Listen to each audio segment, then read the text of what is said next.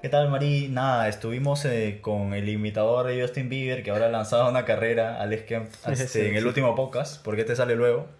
Eh, lo vamos a adelantar para mover el disco y todo, ¿no? Porque además seguro vas a tener otras entrevistas y no queremos que nos ganen ahí con Uy, el no, por obviamente. favor. Sí, ahora la gente está que pff, hay que. Oye, Oye, y los podcasts están bien chéveres y a mí me encanta porque es un espacio en el que cada uno puede mostrar su identidad. Sí, qué, sí, qué sí. bacán, en verdad. Es bien Hay, chévere. hay podcasts que yo los he adelantado porque me he enterado que han grabado y dije, no. Ya, y a hay que sacar. Los que hemos sacado ya se han pegado. Entonces, Los sí. he estado chequeando, he estado chequeando un poco este podcast que me comentan eh, de las historias pues del Justin Bieber peruano y muy interesante en verdad. Yo quería ir a que yo escuché que tú le habías abierto el concierto, creo. Al verdadero Justin. Al verdadero. claro. Al verdadero Justin. Sí, sí, sí. Eh, con King Lotus, de hecho, que es un proyecto que teníamos con, con el heladito, con Carlos, que es mi, mi novio, mi productor. Eh, teníamos este proyecto de EDM, Ujú. que era lo que sonaba en esa época bastante, Claro. que era en inglés además. Y bueno, cuando se lanzó el proyecto, teníamos mucha fe en la música porque era muy buena, pero teníamos un poco de este miedo de, uy, pero como es en inglés, quizás acá en Perú no pegue. Y lo primero que nos sale como oportunidad es abrir el concierto de Justin Bieber, o sea, En una. ganados, pues un gol de frente, ¿no? El primer concierto fue abrirlo a Justin Bieber. El primer concierto. O sea, no era el primer concierto mío como solista, pero sí era el primer concierto de los chicos. Y ellos como son productores y hacían una especie de, de dúo tipo los Chainsmokers, por ejemplo, que es productores que Claro. también mezclan en vivo, digamos. Estaban súper nerviosos, o sea, era, era una dinámica Justin, rara, ¿no? Justin. Además que más que Justin, que increíble que sea Justin, es que era en el Estadio Nacional. O sea, ¿tú te imaginas que tu primer concierto sea para 40.000 personas en el Estadio Nacional? Una locura. Medio, medio sueño también. ¿no? ¿Y cómo sí, se, claro. ¿Cómo se hace para llegar a esa productora? Supongo que mandas como tu proyecto. Bueno, es como un poco una, una competencia como todo, ¿no? O sea, tú mandas entre varios, ar- varios artistas. La- la- primero te, contra- te contacta la, la, digamos que, productora que va a traer a, a Justin Bieber, ¿no? Entonces tú mandas tu, tu material, así como lo mandan varias personas, y ellos ya se encargan de mandar todo a la productora de Justin Bieber y ellos toman la decisión, ¿no? Entonces es así como... Eligieron a King Lotus y esa fue una oportunidad súper chévere para nosotros. O sea, Justin te escuchó y dijo ya. No creemos, honestamente, que sea Justin el que nos escucha, pero alguien de su equipo definitivamente sí tiene equipo. que aprobarlo, ¿no? Claro. Claro. ¿Cómo inicias en, en la música? Porque hemos visto ahí una serie de cambios a lo largo de los años. Sí. Tal vez Sí, los, sí, los sí. fanáticos de ahora no, no sepan la María. Claro, que mejor que no sepan. Mejor, mejor, que no crean que soy nuevecita recién salida del horno. No, de hecho, de camino acá estaba chequeando una entrevista de Carol G en los Billboards, Claro. eh, en donde ella decía que tiene más de 15 años haciendo música. Claro, y mientras sí, sí. hacía música, ella decía, ¿cuándo es mi momento? Claro. ¿No? Y es algo que nos preguntamos muchos artistas que tenemos bastante tiempo haciendo esto. Yo tengo más de 10 años haciendo música. Y de hecho yo me atrevería a decir que tengo toda mi vida haciendo música porque mis padres también son músicos, viven de la música, ellos tienen una orquesta. Entonces desde que yo era muy chiquita siempre para mí moverme en el ambiente de la música era algo natural, ¿no? Y de hecho el lenguaje del amor, para mí mi comunicación era a través de la música, porque como te digo, mis padres eran músicos, mi hermano es músico, entonces era algo muy O natural sea, para tú mí. no escribías cartitas de amor, tú le dedicabas una canción. Claro, yo, yo, Qué bonito. escribía, yo escribía canciones y la primera vez que escribí una canción creo que fue como a los 10 años, 11 años. Ah, re niña. Súper chica, claro, seguramente era una canción de mierda, ¿no? Pero, pero bueno, empecé ahí como súper chivola a explorar por esto de, de la composición también, ¿no? ¿Tus padres tienen una orquesta de salsa? Mis papás tienen una orquesta de música internacional, Ya. lo que quiere decir que hacen De todo. de DJ, ¿no? O sea, en vez de que tú Ah, contrates en tu matri al DJ, por ejemplo, o en tu evento corporativo o en tu evento en general, ellos te tocan pues las últimas de, de Carol G, las, también. las salsas también de todos los tiempos, cumbias, o sea, de todo un poco, es como internacional, ¿no? Claro, ¿y alguna experiencia ahí tal vez te llevaron a un concierto? Sí, niña? yo también, o sea, yo siempre he sido muy multifacética Ajá. y siempre he tratado de hacer un poco de todo Claro. porque creo que al final de todo uno aprende y todo te va ayudando a, a tu, digamos que, canastita principal. Yo tengo muchas canastas en donde pongo los huevitos y hay una que es la principal para mí, que es la música. Pero todo lo que hago alrededor está muy ligado a, a mi proyecto al final, ¿no? Entonces, claro que experimenté con tocar en la orquesta de mis papás y justo me llevaron para un matrimonio judío. ¿Judío? Matrimonio judío. Entonces, claramente cantaba las canciones que están de moda y todo, pero también me tenía que aprender unas joras, que son estas canciones como Habana, Iba, Habana, Iba, así. Claro. Entonces me tenías en el matrimonio y yo así cantando, mientras, no sé, reventaban los platos y hacían estas cosas como de tradiciones judías. Y yo estaba ahí viendo todo como súper random, pero fue un matrimonio muy bonito. Y además, ¿Cómo, cómo es un matrimonio judío? bueno, tienen esta tradición de que te cargan, cargan a la novia, cargan al novio, sí rompen platos y vainas, este, pero fuera de eso es como muy normal también, ¿no? O sea, bailan, sobre todo un matrimonio judío aquí en Perú es como, al final igual te bailan la de Bad Bunny, o sea, Ah, ya. Ah, ya, ya, ok, o sea, ok. Sí, no es tan Tiene diferente tampoco, pero tiene sus cositas Tiene tradicionales, cositas, ¿no? Sí. Pero el matrimonio era lindo, súper caro además, o sea, se notaba que habían Ah, invertido sí, ahí sí, los sí. novios porque estaba bien, bien bonito. Y bueno, ya pasan esas experiencias de la, la pequeña Marí. Sí. ¿En qué momento toma la decisión de cómo hacer música? ¿En el colegio, tal vez? Ah, mira, ese es un trauma que yo tengo, porque Trauma. yo desde los 10 años vengo diciéndole a mis papás, yo quiero hacer música, yo quiero hacer música, es más de los 7 creo. Y me apoyaban, pero me decían, bueno, cuando acabes el colegio, cuando acabes la universidad incluso me decían, ¿no? Cuando acabes la universidad ya tomarás tu decisión de qué quieres hacer. Y un poco como incrédulos, como, sí, ahorita dice eso porque tiene 7, ahorita dice eso porque tiene 12, tiene 15, pero vamos a ver en el Ya se futuro. le va a ¿no? pasar. Ya se le va a pasar, claro. Pero al final yo hubiese querido empezar incluso antes con mi proyecto musical, porque yo veía que habían personas, acá en Perú de hecho, estaban los de Locomotor, los de Vegasonic, un montón de bandas de power pop de esa Claro, época, sí, sí. Que eran menores de edad y ya habían iniciado con su proyecto, Claro. ¿no? Entonces yo siempre quise hacerlo antes, pero tuve que esperar a los 18 Claro. para lanzarme con todo, porque un poco que mis viejos sí, me- sí confiaban en mí, pero no estaban seguros de que yo esté segura. Claro. Entonces, nunca es tampoco que me impulsaron a entrar a o algún programa de televisión o, Mm. o hacer algo con respecto a la música, ¿no? ¿Pero empezaste solista o flow Empecé banda? siempre solista, nunca quise tener una banda. ¿Nunca tuviste una banda? Nunca tuve y nunca quise, porque soy muy sentimental Ya. y me da esta de que las bandas siempre se separan. Entonces siempre he sentido que si yo tengo una banda, el momento en el que se separen iba a ser como una ruptura amorosa, me iba a romper F. el corazón, me iba a doler y no, no. ¿Cómo era la industria? Que tal vez mucho más complicada que ahora, no sé, ¿alguna experiencia? Sí, yo ando un poco suelta en, en- en la industria. Bueno, suelta también siempre, pero un poco suelta en la industria porque eh, pasa que yo salí en un momento en el que ya había pasado un poco el boom de Adamo, de Vegasónica, claro. de Locomotor, de todas esas bandas power pop. Y todavía no había empezado esta movida urbana que existe hoy en día. Entonces, claro. sí me sentía un poco sola cuando, cuando inicié, porque no, no habían muchos otros artistas que iniciaran a la par conmigo. Habían unos que ya estaban un poquito más consolidados, otros que todavía ni habían empezado. Entonces sí me sentía que me tenía que mover sola, no me podía mover en grupo, ¿no? Y eso sí fue un poco difícil porque, de hecho, cuando tú estás, siempre yo he creído que cuando estás en un colectivo es un poco más fácil llegar a conseguir cosas, a, a moverte, ¿no? Y ya Sí. conforme fueron pasando los años, fui conociendo otros amigos de la música como King Lotus y otros proyectos con los que pudimos empezar a generar un colectivo de cierta manera, ¿no? ¿Y hubo alguien que se quiso aprovechar de María en sus inicios? Por ejemplo, con Sí, los shows. por o- supuesto, por supuesto. A mí, como.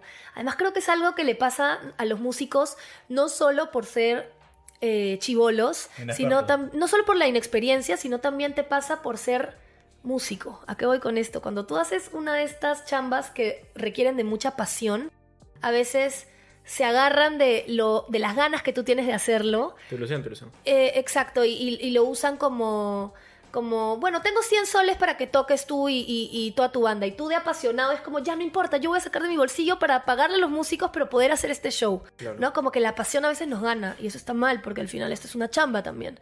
Y por más pasión que tú le tengas y por más hobby que pueda parecer, es un trabajo cuando ya lo decidiste así.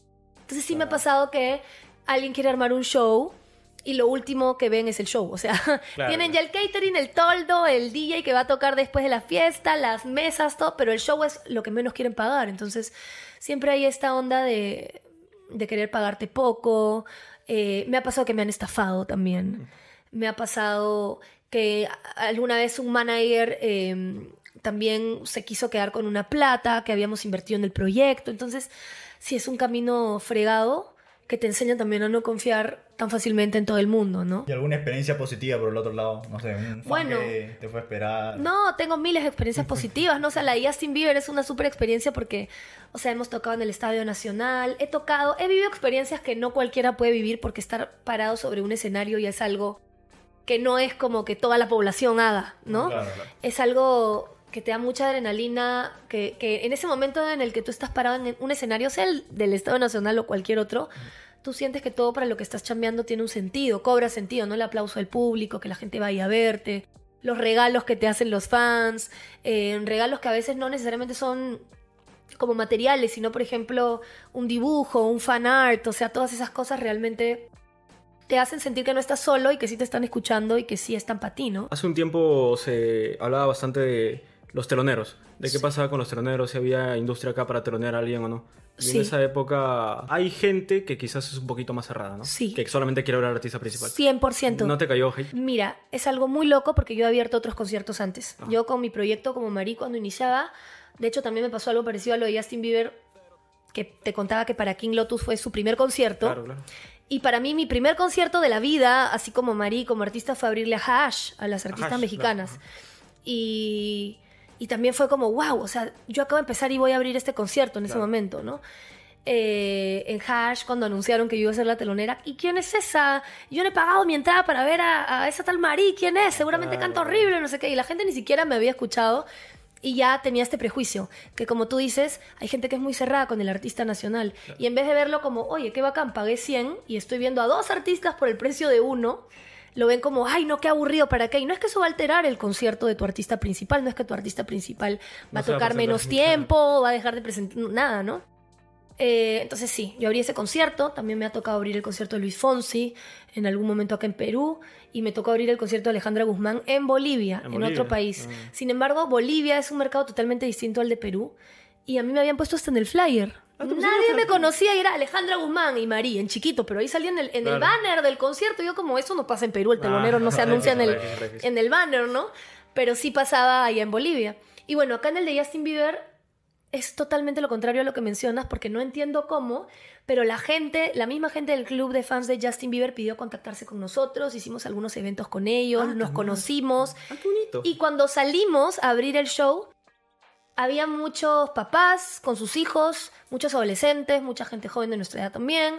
Pero todo el mundo estaba como muy receptivo hacia lo que nosotros estábamos presentando, vibraron con nosotros de principio a fin y se sintió muy bonito porque la experiencia ya se completó el círculo, ¿no? No, Claro, no tuvo claro. algo negativo por ningún lado. Quizás un poco la ansiedad del momento, la adrenalina que a veces a mí me da un poco así como mini paros cardíacos de la ansiedad.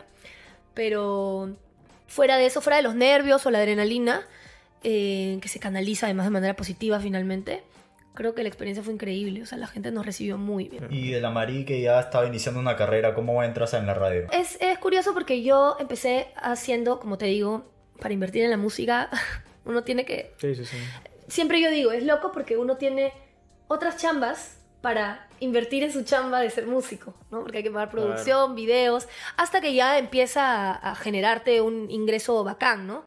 Pero hay mucha inversión, entonces yo siempre he hecho otras cosas. Yo inicié antes que hacer mi propio proyecto, grabando jingles, trabajando como casas de publicidad con mi voz. Y así es como me llaman para un casting de una radio por internet primero. Y trabajé primero tres o cuatro años en una radio por internet. Y luego justo la radio cierra. Y justo el día que cierra, yo dije, ¿ahora qué voy a hacer? ¿De dónde qué, Claro. qué voy a trabajar? Al día siguiente me llaman para hacer un casting en Estudio 92. Y justo ese día que me llaman para hacer el casting fue la misma semana en la que nos habían llamado para abrir el concierto de Justin Bieber. O sea, todo, Todo ese momento sí fue perfecto porque empecé a crecer en, en todas mis en todas mis facetas, ¿no? Tanto en mi faceta radial como en mi faceta como artista. ¿Cuánto tiempo tienes en estudio? Siete años. ¿Siete años? Sí.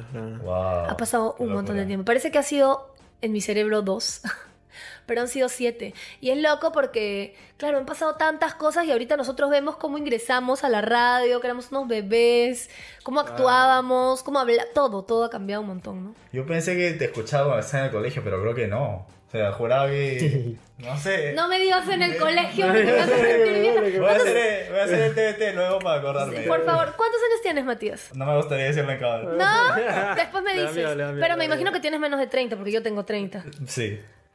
Ahora me dice 10 19. Somos promoción, Ah. somos promoción. Son promo. Promoción. Yo igual les calculo unos 26. Menos. ¡Menos! No, Estamos haciendo algo mal. no, Estamos haciendo algo mal. Ahí Pero- queda, ahí queda. Pero gente, este... ¿Para dónde iba? Bueno, ya. se faltó, se faltó. No, no, no. Era, quería hablar de la radio porque tuvimos a Kevin el autorizado hace unos meses. Sí. Kevin, mi compañero, además trabaja a mi costadito. Sí, ¿Ah, sí? Es que Sí, somos sí. de- el, el grupo de RPP, tiene a la zona, tiene estudio, corazón, Claro, la claro. mega, felicidad, oxígeno. Entonces, la cabina de la zona es la que está al costadito de estudio. Ah, Sí, ahí nos locura. vemos siempre. Pero, o sea, yo le quería hacer la misma pregunta que le hice a él, que es que nos cuentes cómo llega un tema a la radio. Uf. Me encanta hablar de esto. Favor, Me encanta hablar de esto porque hay mucha gente que cree que nosotros los locutores eh, podríamos, por ejemplo, pasar música nacional. Sí. Y siempre nosotros tenemos que dar la explicación de que no depende de nosotros, porque de hecho hay jerarquías. Y está pues acá la locutora, el programador, por encima del programador está el jefe de programación, por encima del jefe de programación está el dueño de todo RPP. Entonces siempre hay que rendirle cuentas a alguien arriba. Yo podría proponer algo, pero tiene que pasar por muchas instancias para Claro. que sea aprobado y suene en la radio. Y yo sí creo que la radio tiene una responsabilidad fuerte con la difusión, como la televisión Sí, sí, también. Y creo que no nos están cumpliendo, a pesar de que yo trabajo en una radio y trabajo en un medio y esto podría costarme. no, siempre lo he dicho. Siempre lo he dicho porque al final eh, creo que la radio no está viendo el negocio que puede... Yo, yo entiendo que la radio es un negocio privado y es un negocio, Claro. ¿no?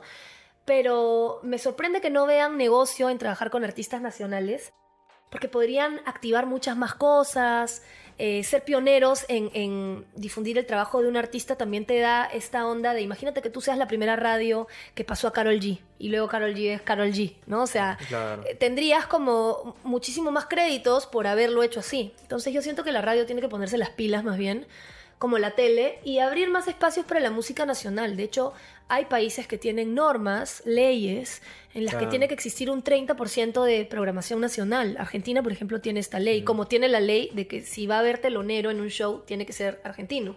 Entonces creo que esas son cosas que deberíamos incorporar aquí como sindicato de, de artistas para generar un real cambio. Funciona mucho y siempre lo he dicho que la misma gente joda y pida las canciones de sus artistas favoritos, pero funciona hasta un punto. Creo que lo que realmente tendríamos que hacer es unirnos entre artistas para hablar de esos temas y generar que se promueva una ley que nos banque y que nos apoye para poder tener ese, ese porcentaje, ¿no? Y ojo, no estamos diciendo que en ese 30% tendrías que meter todo lo que está hecho en Perú. También hay una selección, también hay una como curación, digamos, de lo que te mandan un filtro y, y así es como lo mejorcito podría llegar. Y creo que estamos a un nivel bacán en el que tenemos muchas cosas bien hechas que tranquilamente podrían sonar en la radio. María está a favor del 30%. Por supuesto. Es más, si empiezas por un 20 si quieres, vamos bien. Pero tiene que existir Algo. eso. Y, y de hecho deberíamos replicar estos modelos de industrias que están funcionando. Yo te hablo de Argentina, que puede estar muy No, mal Argentina, económicamente, sí, puede estar muy mal en muchos sentidos, pero culturalmente siempre hay un apoyo por su artista. Y es porque tienen estos espacios y estas leyes que los respaldan. Y mira cómo está la industria argentina hoy en día. No, se pegó.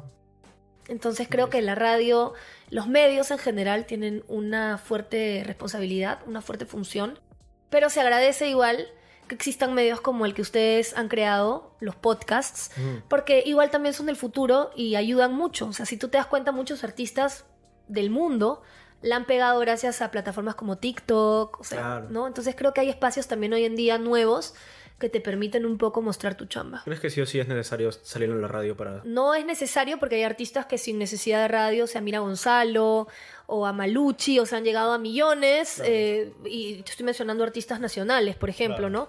Pero imagínate lo que sería con el respaldo de una radio, con el respaldo de un medio tradicional que acá en países como Perú todavía tiene una fuerza importante, ¿no? Mira, yo he visto, o sea, a lo largo de tus siete años en radio, varias entrevistas que has hecho. Sí. ¿Cuál es la más loca? O sea, la más loca que hayas dicho, Ay. no sé, pasó esto acá o el artista... Tengo dijo, "Ah, varias, tengo varias, tengo varias. Una de esas fue entrevistar a Chris Martin de Coldplay. Cuando yo Ah, entrevisto, wow. cuando yo entrevisto Qué en locura. inglés, me pongo nerviosa el doble porque es los nervios de entrevistar a un Chris Martin más tener que pensar en inglés y escuchar lo que él te responde en inglés. Claro, es un claro. poco loco, ¿no? Es Chris Martin. Eh, y Chris Martin y, y presencial, así como Claro, así tú a tú, ¿no? Es Chris Martin. Una locura. Pero otra entrevista que me gustó mucho hacer, que fue por Zoom. O sea, no, no había esta, esta, esta Claro. no, Cercanía, ¿no? eh, no había esta cercanía, pero fue por Zoom, pero fue muy linda igual y traspasó, yo siento que traspasó la pantalla, fue la de Sheeran. Pude entrevistar a Sheeran Mm. Y Ed Sheeran fue tan buena onda. Yo tenía obviamente ya mapeado qué cosa le quería preguntar y todo, Claro. pero me sorprendí cuando yo le hablé de su paternidad y le conté, ¿no? Yo también soy artista y también soy mamá, entonces sé lo que es llevar un proyecto musical a cabo teniendo otro proyecto de vida como Claro. es una familia, ¿no? Y Ed Sheeran me empieza a preguntar por mi maternidad, me dice que me admira, Ah, que admira a las mamás, o sea, como se interesa en lo que yo estaba, Claro. era una conversación más que una entrevista, ¿me entiendes? Claro. Y me di cuenta que era un tipo muy humilde. Jean Paul también fue otro artista súper humilde, con una vibra que traspasa la pantalla. También la hice por Zoom, pero es curioso porque creo que he entrevistado muchos artistas más conocidos, menos conocidos. Pero los más conocidos de todos son los que más buena vibra han sido. ¿Puedes creerlo? O sea, los más transparentes, no los más naturales. sí. O sea, más bien los que recién están comenzando como que... A veces llegan con un ego un poquito, ¿no? Por ejemplo, llegan a la cabina con los Pasa, pasa. lentes. No estoy diciendo que los lentes tengan algo negativo, ¿no? Pero llegan con los lentes y antes de saludar le preguntan algo al ma- como que, ay, sí, que no sé qué. O sea, en vez de, hola, ¿qué tal? Y le- no, es como llegan así, con unos aires. Un café, por favor. ¿Hay café? ¿Alguien tiene café? ¿Agua? O sea, ¿no? Conocemos, conocemos. Y tú como ya te Conocemos, pones conocemos. nervioso. No, sí. por ejemplo, una vez entrevisté a Ana Paola. Ajá. Que me cae súper bien Ana Paola porque es una persona también transparente, muy transparente. Pero tiene un carácter Fuerte, que se nota que Es más persona- fuerte. no o sea, parece, ¿eh? A mí siempre me ha tratado lindo, sí. pero se nota que tiene un carácter que es muy imponente. Entonces, por ejemplo, llegó, se sentó así, ella iba sentada acá, yo iba sentada acá. eh, y se siente, hola mi reina, ¿cómo estás? Toda linda, porque es súper buena onda. Se sienta y antes de siquiera dirigirme la palabra, eh, mira arriba y dice, no, esta luz, esta luz no. Y voltea y me dice, si algún día te ponen una luz así encima en una entrevista, tú di no, porque esa luz nos va a hacer salir feas, porque hace sombras, genera como ojeras y no sé qué, yo como... Todo, lo, Vale, que, vale, todo lo que todo tú lo digas, que tú reina, yo digas, me quedé reina, callada sí, y vinieron todos los de producción a apagar la luz, a acomodarle la luz como ella quería y qué sé yo, ¿no? Pero es que los artistas tienen sus divismos. Yo los tengo. Y no soy un artista como mundial, pero creo que todos cuidan un poco a ciertas cosas, ¿no? Cuidan su imagen Claro. o cuidan... Hay cosas que uno cuida. Y a veces también depende de cómo te levantaste, puedes parecer más o menos divo, ¿no? Pero a mí siempre me gusta que los artistas sean respetuosos. Como te digo, Ana Paola con harto carácter mandó a que le apaguen lo que ella quería y todo, pero, Wow. pero al menos fue transparente y fue como buena onda. No era tampoco como que los gritoneaba ni nada, ¿no? Y me sorprendió esa, esa claridad que ella tenía para exigir lo que ella necesitaba en ese momento. Que pasa mucho que a veces un hombre exige y la gente, sí, claro, claro, señor. Y cuando una chica exige algo es como, ay, esta perra que, que se cree, que pesada, que exigente, ¿no? Y creo que tanto artistas femeninas como hombres tenemos que exigir No, también las cosas que nos parecen, ¿no? Por si acaso ahí hay agua. Ay, agua, ay, agua. Trajimos agua, trajimos agua. Pero nada, eh, hablando de las entrevistas ya, como para salir de ese tema, vi en TikTok parte de la que le hiciste a Leslie Show. Sí. Donde ahí hubo como que la gente te tiró el hate. Uy, es que la gente, las fans de Leslie son intensas, yo siempre digo. No son, no son. Pero la Leslie es mi brother, somos amigas, nos llevamos súper bien. Ah, son amigas. Sí, yo tenía que preguntar las cosas que tenía que preguntar. Y por más que sea, soy amiga de Handa también. Ya. Y eso no quiere decir que yo esté de acuerdo, como ya lo he dicho en varios lugares, con todo lo que Handa ha dicho o ha hecho. Y tampoco estoy de acuerdo con todo lo que Leslie ha dicho y ha hecho. Creo que a Leslie se le ha pasado un poco la cuchara de, del ego también, ¿no? Y yo entiendo que la han dañado y que la han ofendido y que ella se ha sentido como harta. Pero sí sentí que en algún momento parecía estar despotricando contra toda la industria, ¿no? Y por ahí como que metió algunos personajes que de repente de gratis, ¿no? Como que no se habían metido con ella, que no tenían mucho que ver. Por ejemplo, cuando le preguntan por Asmir y dice, ay, no, no me gustan sus mezclas, no sé qué, ¿no? Entonces fue Mira. como, oye, Asmir la rompe. Claro, claro. Entonces, ya, por último, pueden no gustarte sus mezclas, pero te vas a enfocar en algo tan técnico cuando estamos hablando de una de nuestras mejores representantes peruanas en la actualidad. Claro. Di algo positivo, hermana. O sea, no, no, yo creo que no hay que ser mezquino y no hay que quitarle el mérito a nadie. Hay ¿no? formas. Hay formas. Hay niveles y hay, formas. hay niveles de forma. Pero, de- pero yo también entiendo, como bien ya lo he dicho, que Leslie pues está harta también de todas las cosas que uno tiene que pasar en la industria musical y que para colmo te tiren, ¿no? O sea, ella ha pasado también por lo mismo que estafas, que eh, se aprovechan de, de ti, eh, de tus regalías, de, bla- o sea, miles de cosas para luego tener también que, que soportar que alguien le tire, o sea, entiendo que está hablando desde el hartazgo y ella misma lo ha dicho, ¿no? Como si tú ves la primera entrevista hasta la última, como que un poco se va relajando en algunos, Claro, ¿no? poco, Se va proceso. relajando un poco y claro, el roche es con Handa, pues, ¿no? No es con nadie más al final, claro. creo que, bueno, ahora es con, con Emil, Ahora ya es con ahora. Mayra y con la Soifer y con... Ahora es con todas, ahora es con todas. Sí, pero bueno, en realidad creo que ah, no suma tanto estar peleándonos, ¿no? Creo que es mejor ¿Cuál es la salida a todo esto?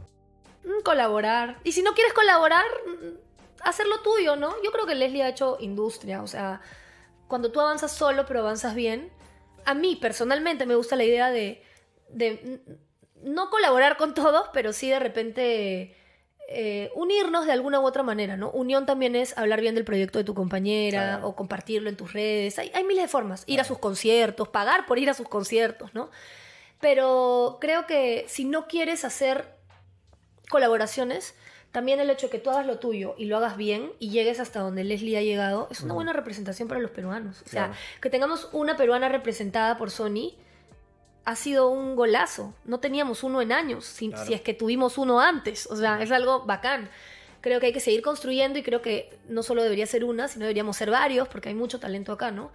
Pero no podemos quitarle el mérito de, de lo que ella ha logrado, ¿no? Creo que es una peruana que ha triunfado de alguna manera, ¿no? Claro. Nosotros estuvimos con Leslie hace un tiempo en su tema con, con Emily Seto. ¿Tú ves ahorita a Leslie haciendo colaboraciones con todo lo que ha pasado? Sí, ella, ella, Sí, ella, o sea, he conversado con ella y dice que va a estar haciendo colaboraciones. De hecho, ella me contó que va a colaborar con, bueno, ha, ha colaborado ahorita con los Yaipen, pues, ¿no? Que Claro, también claro, son un grupo peruano. Claro, Ah, dice que va a colaborar con John Avey también, ¿no? Nos comentó eso. Eh, hasta a mí me dijo para hacer algo, o sea, le he visto más abierta que nunca. Creo que de hecho sí le puede haber movido, sí, le puede haber movido un poco el piso esto de las colaboraciones y ha dicho que voy a colaborar con quien me guste por último, ¿no? No hemos concretado nada, pero ella misma, o sea, salió de ella. Como te digo, yo conozco a Leslie hace muchos años y si yo antes no conversé con ella de hacer una colaboración o algo, ha sido porque eh, Leslie estaba más metida en el urbano ya cuando yo estaba Claro. todavía en lo pop, ¿no? Y además que yo también respeto los niveles. Entonces, cuando ella estaba en Sony, por ejemplo, yo no le iba a ofrecer a alguien, oye, una colaboración, hermana, ahora que estás en Sony, yo no estoy en nada, ¿no? O sea, creo que no funciona así, tampoco hay que estar como parejos. Pero ahora, eh, bueno, que yo he venido avanzando con mi carrera, ella se volvió independiente nuevamente, salió la propuesta de parte de Leslie, me dijo incluso para hacer un popcito. O sea, ni siquiera algo urbano, ¿ah? Como que hagamos un pop, de rep- o sea, quiere experimentar, yo siento que quiere ir al estudio, probar, hacer cosas, y eso está chévere también, ¿no? No hemos concretado nada, pero yo siempre abierta a trabajar con gente que considero talentosa, ¿no? Oye, y a raíz de todas estas experiencias en la radio, ¿no crees que o te sentiste como que un poco apeligrada porque decías la gente puede preferir a la Marí locutora o a la Marí Instagramer? Sí, yo nunca me he no a la- sentido apeligrada porque yo siempre valoro y respeto que admiren cualquiera de mis versiones. Si admiras Claro. todas, si admiras el paquete completo, No, pues ya, eres un fan ganador. ya, Eres un rey. Te debo un polo, te debo un polo de la Mary Cherry Pop porque eres un fan así de aquellos. Pero es natural que hay gente que me admira mucho como locutora, hay gente que solo me admira como cantante, hay gente que me admira como persona, hay gente que admira mi maternidad, mi relación con mi novio. Yo trato de pintarles un poco las pinceladas de un poquito de todo lo que yo soy. Claro. Porque también creo que hoy en día ser un artista es, mientras más completo seas y más cosas hagas, eres un, un artista que vale más la pena seguir, ¿no? Que muestres tus posturas, que muestres quién eres. Porque yo creo que hoy en día no es solo about la música, sino Claro. también es sobre, Que te conozcan más. que- sobre quién eres, qué, qué, qué, ¿no? qué, qué tipo de persona eres, qué te Claro. gusta, qué te mueve, ¿no? Oye, hablando de eso también para que nos conozcan más, transmisiones en TikTok desde ahora una vez por semana, gente. Rico fan, rico fan. Eh, pero nada, aquí tengo un dato que tengo que mencionarlo sí o sí, que es que creo que lo has dicho en otra entrevista de que creaste un, un canal de Pornhub como para una estrategia publicitaria. Antes de que exista OnlyFans, yo ya tenía mi canal de Pornhub. Otra cosita. Como que de Que aprender a... Pionera. Ah, real. vanguardista. Yo tenía mi canal de Pornhub, pero claramente no lancé ningún porno porque si no ustedes seguramente ya lo hubieran visto, ¿no? Este, Ya no saben, ya, visto. todo, todo, ¿Lo han todo, ya saben, ya, ya saben. No lo han visto. No, yo como una, una especie de como... ah, Esto fue una especie de estrategia, pero también fue una especie de estudio, fue una especie de como broma Ya. a la gente, como que los estaba eh, pulseando, diciendo, bueno, a partir de ahora voy a confesarles que voy a abrir mi canal de Pornhub. Nunca dije que me iba a volver actriz porno, yo solo dije Claro, que iba a tener claro, un, un canal un de canal de Pornhub y que iba a subir un video ahí. Y claramente al final el video era un videoclip. Y la gente, los jeropas, pues molestos conmigo. ¿Cómo vas a jugar así con mi verga? Me decían. ¿No? Y yo, ay, hermano, ni que fuera para tanto, tanto contenido que tienes para ver que te vas a molestar porque yo no subí mi video. No, se pasaron, ¿no? Eh, pero fue un poco esto, ¿no? Fue un poco probar. La canción se llama Mala Fama y habla de la mala fama que, que uno, el prejuicio, de cómo la gente Cae- tiende cae a. justo, cae justo. Entonces cae justo con toda la, la temática porque también había mucha gente que desde antes de que lance el video ya me estaba haciendo una fama de esa zorra. Yo sabía que algún día iba a caer, iba a lanzar su video y no, no hubo video, ¿no? Eh, pero me divertí mucho, yo me divierto mucho probando nuevas formas de mover mi música, a falta de, medios de comunicación masivos, uno tiene que generar sus propias estrategias. Y a mí la polémica me gusta, pero me gusta hacer polémica conmigo misma. O sea, no me gusta meter a terceros, no me gusta pelearme, no me gusta. Pero si es sobre mí y es como yo estoy haciendo un canal y la gente se conecta y ve y no sabes cuánto crecieron los seguidores, cuánto crecieron las, Ah, las sí, vistas sí. en historias. O sea, y luego molestos. Y, y- y- y la gente incluso que se molestaba conmigo porque supuestamente iba a lanzar un video no por, este, bien que seguía las historias a ver cuándo lo lanzaba. O sea, hay mucha doble moral en redes sociales también, ¿no? Y todo eso lo pudimos descubrir y, y como sintetizar con esto, con ese suceso. Oh, gente, contrólense. pe. Sí. Qué locura. No, y hay gente que ahorita para desacreditarme me dicen, ay, Mari, este... ¿Cómo po- podemos confiar en una persona que hasta tiene canal porno? Y es como que, hermano, nunca subí nada porno. ¿Qué fue? O sea, ¿te la creíste, Wex? También acá tengo de que llegaste a MTV con alguno de tus temas. Sí, tengo dos temas que sonaron en, en MTV. Uno de ellos fue Por Hoy, que fue mi primer, primer tema. Eh, y el segundo fue Dame Más. Los videoclips de ambos temas. El primero lo hice con Gustavo de la Torre y el segundo con Percy Céspedes. Y los dos videos entraron en MTV, que en esa época era todo un logro Claro, estar claro, en. MTV, ¿no? Era algo increíble porque de hecho, eh, a pesar de que ya había cambiado un poco la figura de MTV como nosotros la conocíamos, que era pura música. música, claro. claro. ahí pasaban poquita música y harto reality, Claro. pero había todavía Pero música. pasaba, pasaba, claro. Sí. Y bueno, me despertaba a las 7 de la mañana para ver mi, mi video, Ay, pero, man. pero ahí Claro. estaba, ahí estaba el video. ¿Cómo llegaste a MTV? O sea, ¿también se envía? ¿Cómo Sí, yo creo que hay, hay muchas cosas que los artistas tal vez en esa época no sabían, por eso no hay tantos que hayan llegado. Sí. Claro. Que es un tema más de, si te das cuenta, más que de talento o de tener un buen material. Lo primero es que tienes que tener un buen material No, porque obviamente. MTV tenía un estándar de calidad, eso sí. ¿no? En el que chequeaban que estés como dentro, dentro del estándar. Claramente, como bien le dije a Leslie, estaban los videos latinos y que estaban los videos de Madonna, de Britney, Claro, ¿no? claro. O sea, hay calidades. Pero había un estándar de calidad que si cumplías Mm. podías entrar. Pero creo que hay mucha desinformación, había mucha desinformación. Entonces muchos ni siquiera mandaban su material porque no tenían idea de cómo era el procedimiento. Y de hecho había toda una, mm, o sea, una ficha que tú tenías que llenar, mandar tu video. Eh, creo que en esa época incluso mandabas el video por DHL. No. Creo que, creo que no, no era como que lo mandabas por correo, creo que No, lo mandabas, no me acuerdo bien, pero no sé por qué tengo esta figura como que lo mandé, o algo tenía que mandar en un sobre, no sé.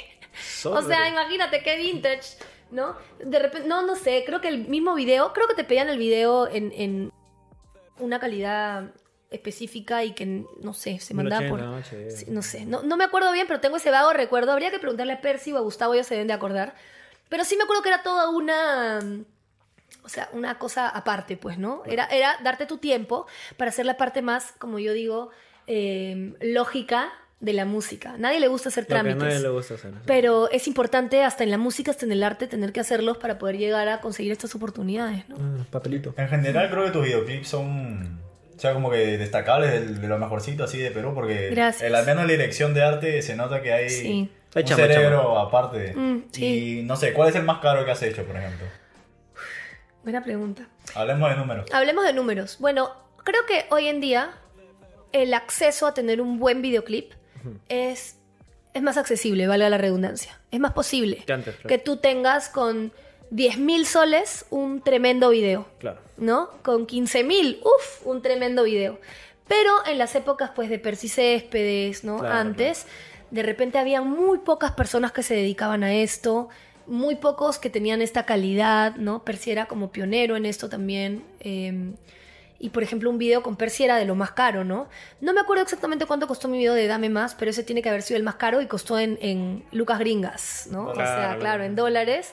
Este, y, y claro, si yo te estoy hablando, ponte de 10 mil soles, 15 mil, 20 mil, imagínate. Ya, 30 mil soles un videoclip.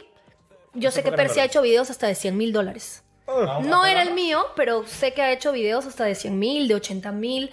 A mí quizás me cobró 15, ¿no? 20. empezando. Sí. Estaba empezando y yo tenía todas las ganas de invertir y todo lo que había ahorrado lo gasté en un video, claro. O sea, literalmente gastaste todos tus ahorros en tu Todos mis ahorros yo los gastaba en hacer buenos videos, pero también luego me di cuenta que la estructura de la música había cambiado y ya no era la prioridad tener un video de esa, Sí. de esa inversión, sino más bien invertir entre tu video, más tu promoción, más otras, Claro, otras claro, cosas claro. que al final son ma- más, importantes que el video. Es cómo lo promocionas, Claro, claro. ¿no? O sea, hay que guardar esa plata de repente más para promo, para hacer prensa, para hacer otras cosas, más que tener que gastarte todo eso en un videoclip, ¿no? Organizan los nepa. Tal cual. Y en ese momento, como yo era súper chivola, no lo veía así, ¿no? Y eso es algo que ahora veo en retrospectiva y digo, a la mierda, cómo, cómo gastaba. Claro. Pero también me da orgullo porque digo, carajo, ¿cuánto confío en mí Claro. para, para invertir eso en algo que me apasiona? Y no todo el mundo lo hace. Y es como, yo siempre he confiado mucho en, en mi talento, he confiado en lo que yo hago. Y eso me hace feliz porque sé que hay mucha gente que siempre tiene este demonio y me pasa también como que no, no eres lo suficientemente bueno. Y por otro lado, tu angelito que te dice, no, esta es tu pasión, sigue haciéndolo. Entonces, Claro. el hecho de que tú hagas algo medible, como pagar lo que pagaba por un video, por un trabajo, es tú confías en lo que haces y crees que esto te va a traer beneficios. Y bueno, en verdad eso me hizo llegar en TV, eso me hizo poder conocer a King Lotus, abrir el concierto de Justin Bieber, o sea, han sido baby steps, pero hemos ido alcanzándolos de a poco. ¿no? Has quemado todos los pasos que tiene que quemar un artista. Sí, y me gustaría que hoy en día los artistas nuevos no tengan que quemarlos todos. Creo que debería ser más fácil para...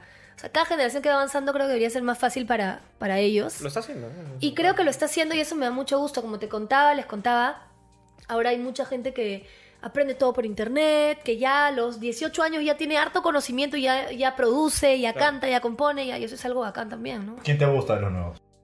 De los nuevos, eh, bueno, no es como que sea nueva, pero mira, a mí me gusta mucho. Claro. Eh, estábamos hablando de Daniela, que acá justamente está por aquí el, el productor de su música, Daniela Iscue. Eh, bueno, me gusta Cloud también, creo que compone muy chévere, que tiene una, una dinámica muy bacán.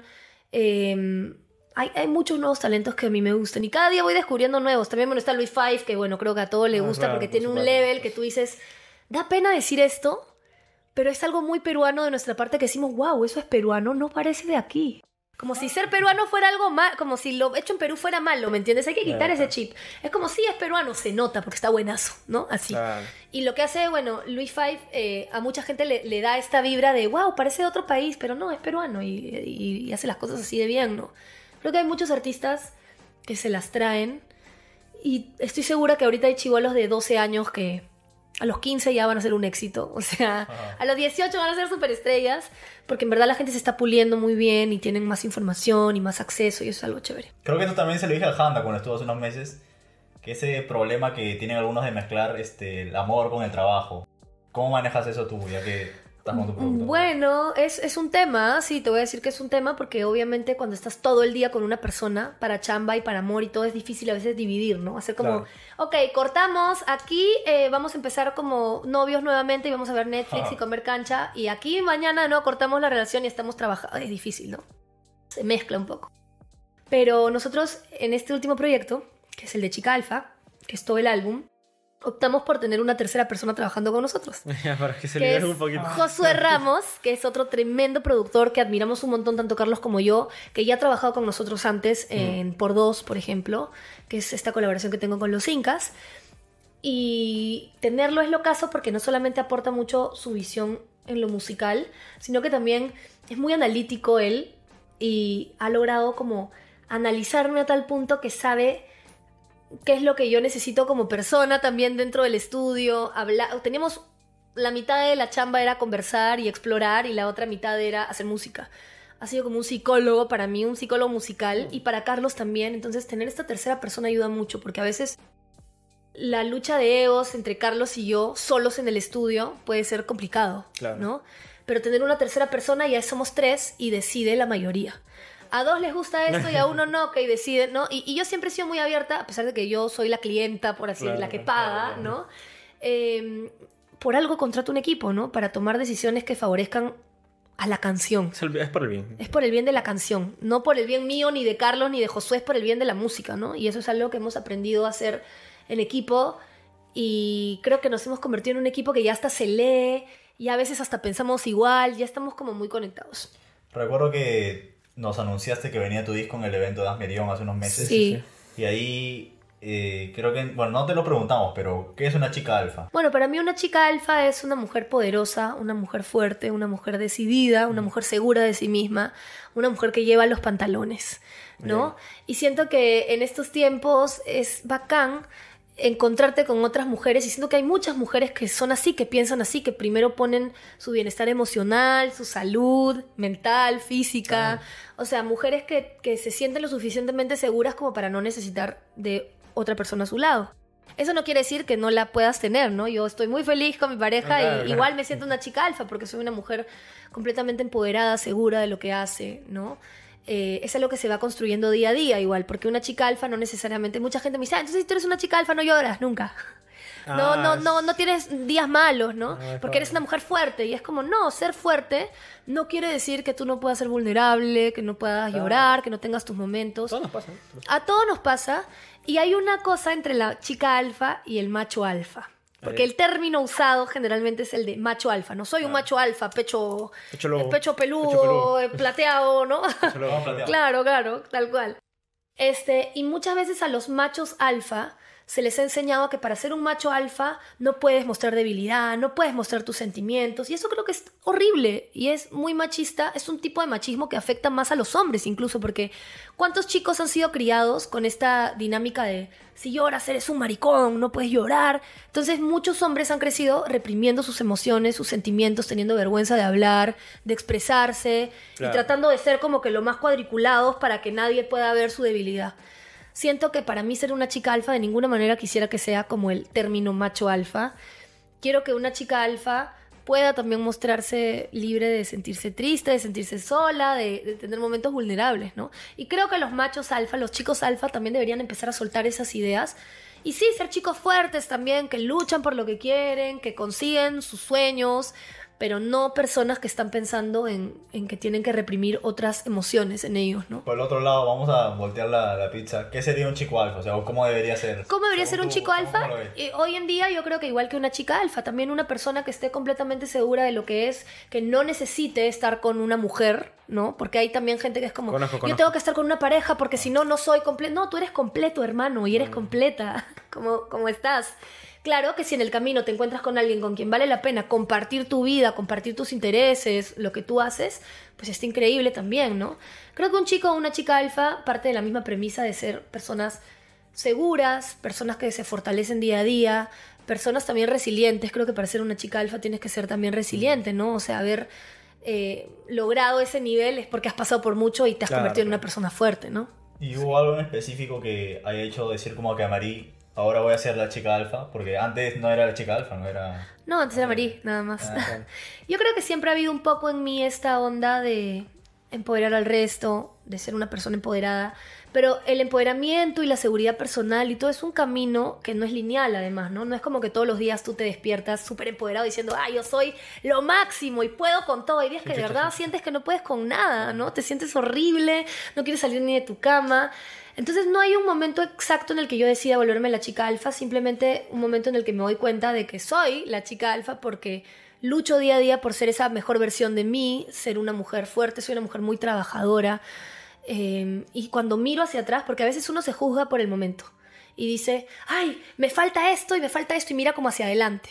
Y no Claro. miras en retrospectiva y ves todo lo que has alcanzado y todo lo que has caminado. Y creo que cuando haces ese ejercicio de voltear y ver todo lo que has logrado, te das cuenta lo alfa o no que, que eres, ¿no?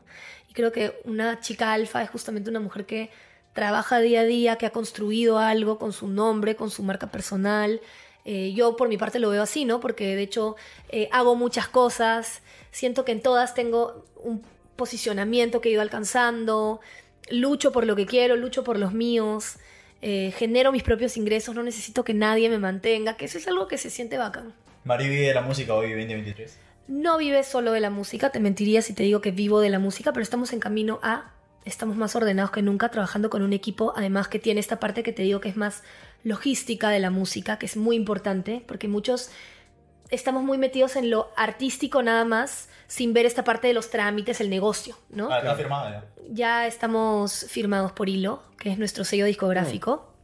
Y, ah, primicia que lo digo aquí, ¿no? Sí, sí, sí. Sí, esto es una primicia para ustedes. Estoy firmada por Hilo, eh, que es nuestro sello discográfico, como te cuento, y con ellos estamos trabajando de una manera mucho más ordenada a partir de este, esta última parte del 2023, porque de hecho hemos firmado hace como menos de un mes. Está recién. Y ahorita. claro, y bueno, para todo el 2024 van a ver una Marí con, con muchas más cosas, más achievements, más logros, porque ya estamos trabajando con este orden, ¿no? Creo que eso es algo importante también. Pero, si bien es cierto que aún no vivo netamente de la música, me siento orgullosa de que todas las cosas de las que sí vivo tienen de alguna manera relación con mi parte artística, ¿no? Claro, lo puedes. Yo trabajo en redes, trabajo en radio, trabajo en la música, todo es parte como del arte de alguna manera, ¿no? ¿Y te ha llegado alguna propuesta, tal vez por la radio o por las redes, de algún artista para colaborar? Porque tampoco es que tenga muchos fits en general, ¿no? No, tengo feats con artistas nacionales, pero de hecho para este 2024 estamos trabajando en conseguir featurings internacionales. Me da risa que hay gente que me dice, oye Mari, me escriben por redes, ¿no? En TikTok. Mari, tú la rompes. ¿Por qué no grabas con Carol G?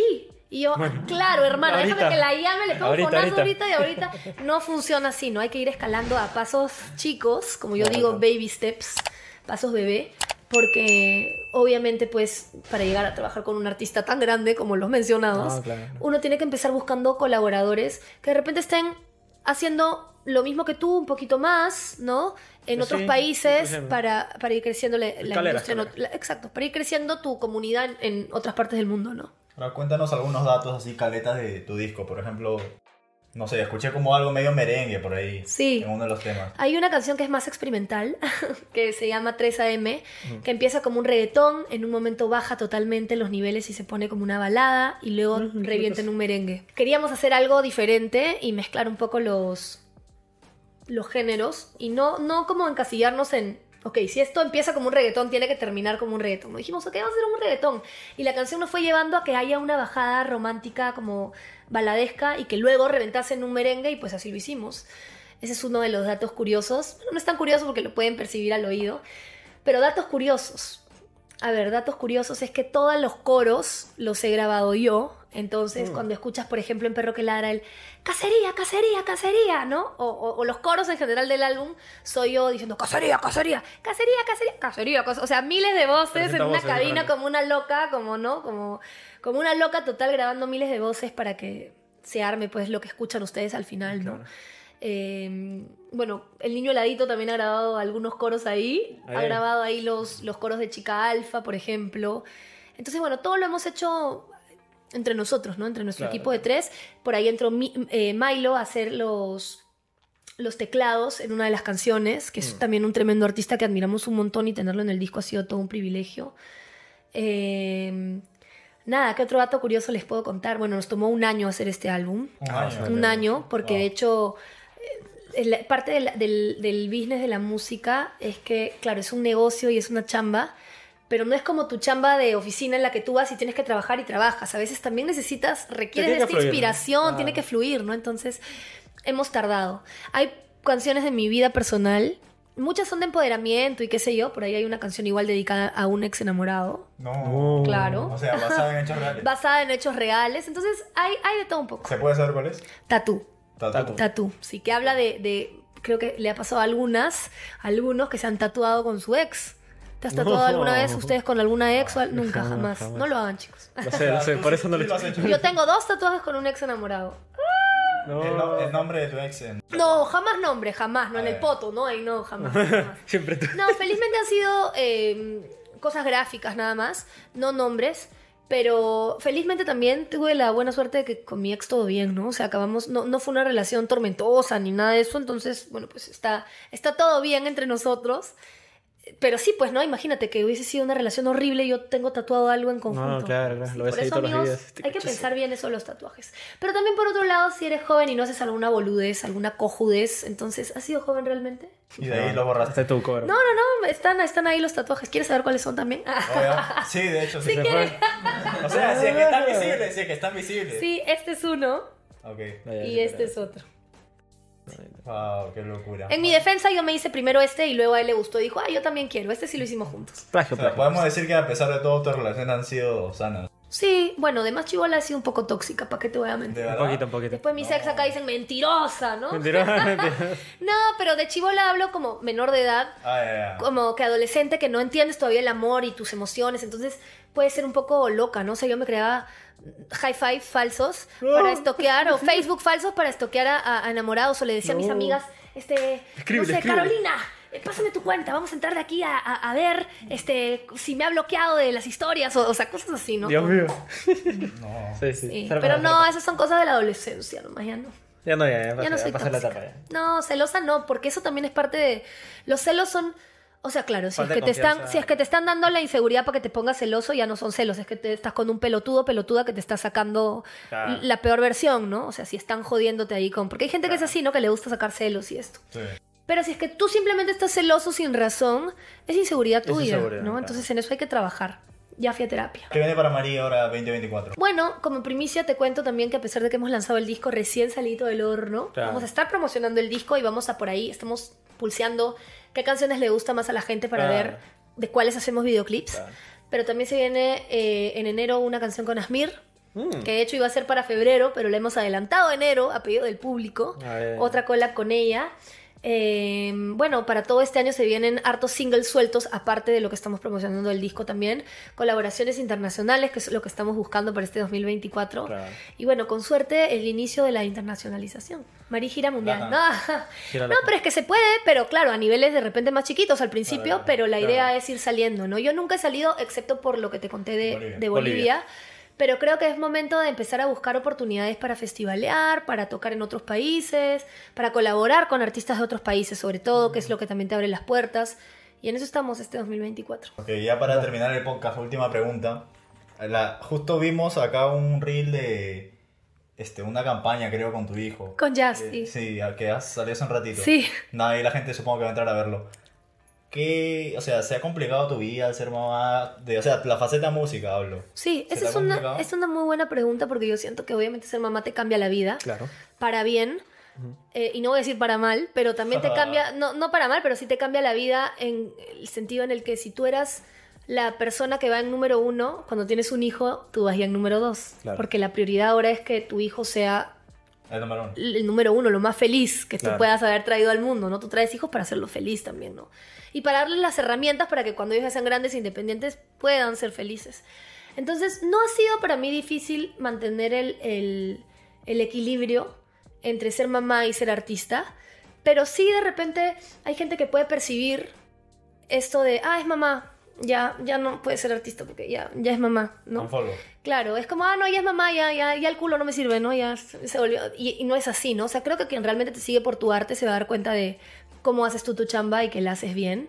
Creo que tener un hijo sí me sirvió para limpiar ahí algunos eh, jeropas que tal vez solo me seguían por otras cosas que no tenían que ver con la música. Claro. Eh, pero no, sí, sí fue un poco un tema de orden. Tuvimos que orden- reordenar un poco las expectativas. Porque, por ejemplo, al principio, Jazz, como es un bebito, cuando recién nace todo el primer año, no era como yo hago mi vida y le entrego tiempo extra a Jazz. Es como tú tienes que, de- o sea, tu hijo llora en cualquier momento, tu hijo se hace la Claro. caca en cualquier momento. Entonces tú tienes más bien que como acomodarte a los planes de tu hijo, ¿me Claro. entiendes? Pero luego con orden, con ayuda, porque tengo de hecho un sistema de apoyo familiar muy importante que, que me ayuda también. eh, es más fácil la maternidad. No todas son tan privilegiadas de poder ser mamás y seguir con sus sueños y seguir con sus chambas. Pero ya que yo tengo el privilegio de poder hacerlo, creo que lo hemos hecho bien, creo que nos hemos ordenado y, y que ahorita me siento plena, me siento feliz. De hecho, al principio sí hubo un, un, un redescubrimiento, ¿no? Porque es como los primeros meses, sobre todo con todo el posparto y todo, como que, ay, pero no Claro. sé, me siento más mamá que mujer, ¿no? Claro. Ahorita ya me siento hot de nuevo, madre, pero sobre todo chica alfa también. Así que, nada, ahorita ya está más cómoda la situación para mí, ¿no? Por eso es que a partir de este año le hemos metido con todo a la música y estamos imparables, ¿no? O sea, de hecho, siento que una culpa que yo hago con respecto a mi música es que por ahí que yo lanzaba uno, dos temas al año. Y ahora claro. ya le estamos metiendo constancia, que creo que es la clave para que los proyectos funcionen también. Genial, María. Un gustazo tenerte en el podcast. Creo, Igual, que, creo que el chicos. podcast con una mujer que ha durado más. ¿En Sí, serio? lo vamos a verificar. Ay. Pero nada, un saludo a los seguidores de Métrica Latina. Un saludo, primero que nada, gracias chicos, gracias Fer, gracias Fer, gracias Matías por la entrevista, de verdad que le he pasado súper chévere con ustedes. Y quiero mandarle un beso grande a toda la gente de Métrica Latina. Gracias por la buena chamba, por la difusión que le dan al talento nacional. Sigan así. eh, yo creo que se van para arriba con este podcast y se van para arriba los artistas nacionales también. Y que así sea, amigos. Nos vemos. Chao.